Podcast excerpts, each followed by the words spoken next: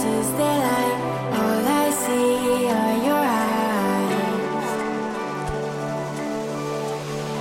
so what if we just say we're gonna away you'll be hello nice to see you guys again 很高兴呢又和各位同学见面了欢迎大家来到今天这一期的英语口语每日养成今天呢我们要学习的句子叫做 Don't beat yourself up. I used to lose Manny all the time. Don't beat yourself up. I used to lose Manny all the time. Don't beat yourself up. I used to lose Manny all the time. 不要自责了，我过去呢也经常把 Manny 弄丢。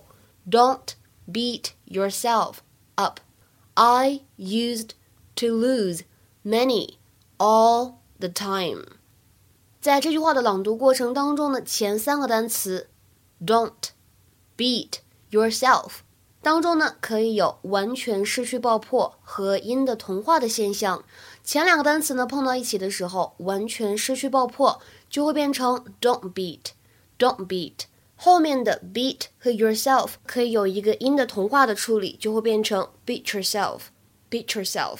第二句话当中的 used to 当中呢，可以有一个完全失去爆破 used to。I used to lose money all the time. Anyone! Anyone help! Oh, oh. Stay off the island! This way! This way! You're looking for someone? Lily, I'm so worried. We just got distracted. we're idiots. Don't beat yourself up. I used to lose Manny all the time. Now I lost your father. These things happen. 在今天节目当中呢，我们主要会围绕这个 beat 来展开学习。Beat up on somebody 表示打人或者欺负弱者。To hit somebody hard, especially somebody who is young or weak。比如说，I've heard people say he used to beat up on his wife。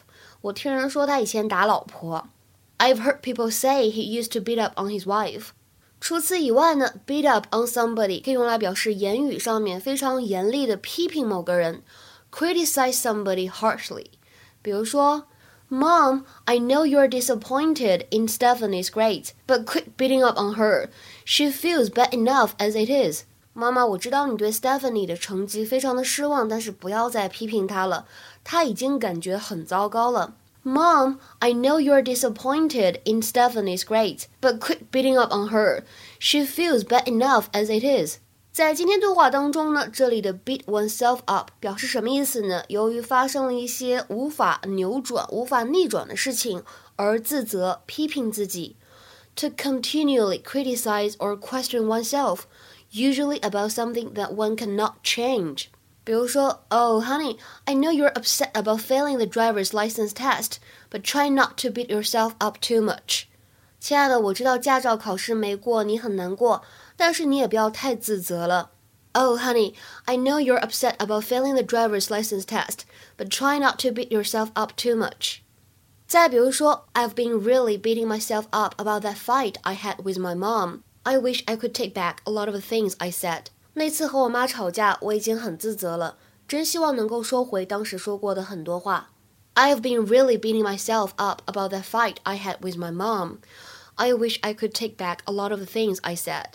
今天的话呢，请同学们尝试翻译一下下面这个句子，并留言在文章的留言区。She didn't like being beaten up on by the press. She didn't like being beaten up on by the press. 这句话呢，要是想翻译好，首先需要理解什么叫做 the press。OK，我们今天的节目呢，就先讲到这里了，拜拜。